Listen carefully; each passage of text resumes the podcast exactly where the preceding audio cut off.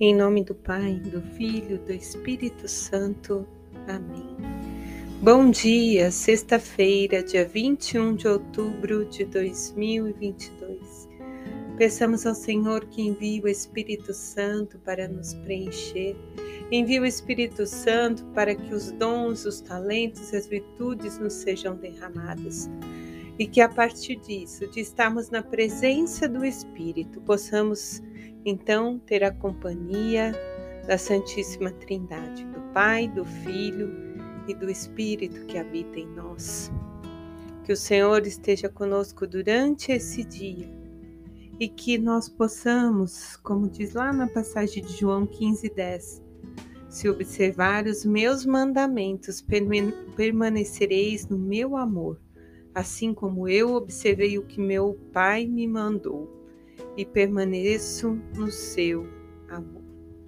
A obediência de Jesus a Deus Pai fez com que ele se entregasse por nós por amor, e assim nós devemos também permanecer no amor. E o salmista vai dizer no Salmo 24: É esta gente que procura a face do Deus de Jacó esta gente que obedece à vontade do Senhor, essa gente que se dispõe a moldar-se pelo Senhor, pela ação do Espírito Santo. Então, nós mergulhamos na primeira leitura, que eu já disse várias vezes, eu sou assim apaixonada com os ensinamentos de Paulo. Em especial, é, as cartas a Efésios, sim, vão nos construindo, né, diante de uma simplicidade, de uma profundidade. E no capítulo 4, do 1 ao 6, São Paulo vai trazer a unidade do corpo, que é a igreja. Quer dizer, somos nós, cada um de nós dentro da nossa limitação, da nossa diferença, da nossa cor, da nossa raça, da nossa língua, nós formamos o corpo de Cristo, a igreja viva nesse tempo. E aí Paulo vai dizer: tenham vida digna, suportai-vos uns aos outros no amor, em unidade ao Espírito Santo, que é o vínculo da paz. E eu achei muito interessante a palavra suportai-vos. Suportar-vos é assim, tenha paciência, é, respeitem-se, aguentem-se. Não significa que é, as, as pessoas que eu mais gosto que eu vou ter que conviver, não. É com as que eu também não, não me identifico, a mais que eu derramo a ponte do amor, que eu procuro compreender, que eu procuro estar, que eu procuro caminhar junto, mesmo não tendo às vezes o mesmo pensamento, o mesmo entendimento que aquela pessoa. Mas no amor nós vamos suportando, respeitando e caminhando. E na leitura de São Lucas, do capítulo 12, do versículo 54 ao 59, Jesus também diz às multidões: quando vedes uma nuvem vinda do ocidente, logo dizeis que vem chuva. E assim acontece. Quando olha o vento soprar do sul, logo vai dizer que vai fazer calor, e assim acontece. Hipócritas. Sabeis avaliar o aspecto da terra e do céu. Como é que não sabeis avaliar o tempo presente? Por que não julgais por vós mesmo o que é justo? Quando estiveres caminhando com teu adversário para apresentar-te a um magistrado, procure resolver com ele enquanto ainda está a caminho. Senão, ele te levará ao juiz, o juiz te entregará ao oficial, o oficial te jogará na prisão. E eu te digo: dali não sairás enquanto não pagares o último centavo. E nestas palavras do Senhor que são profundas, né? Durante essa semana ele vem nos exortando.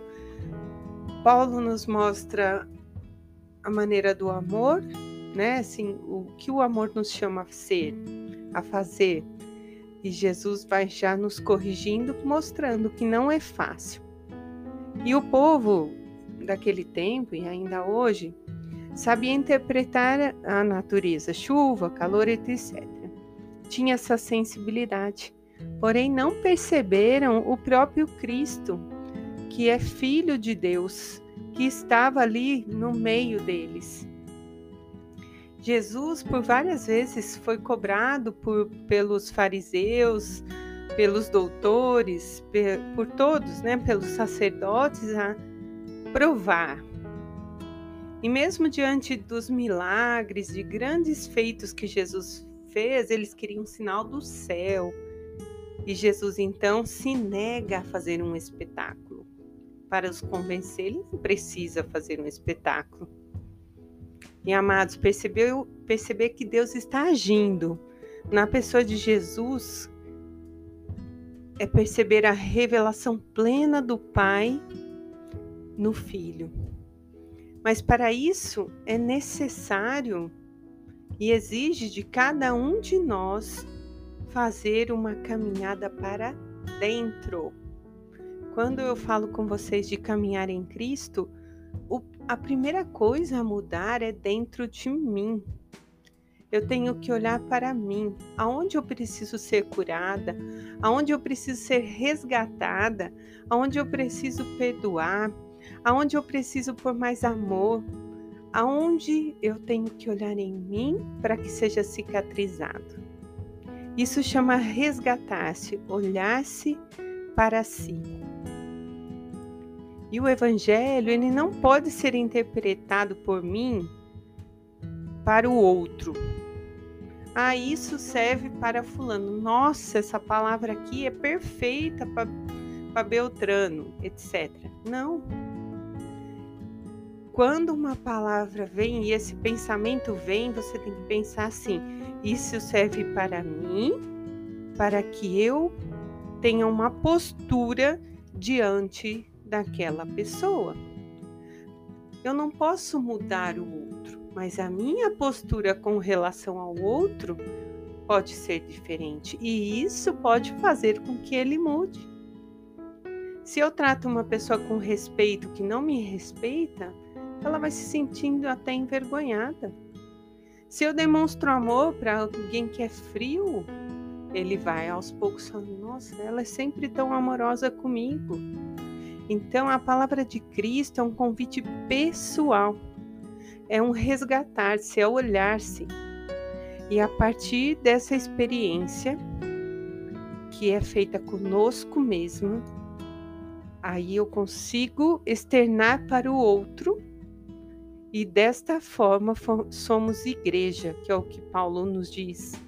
E a partir de sermos igreja, formamos o corpo de Cristo e Cristo é a cabeça.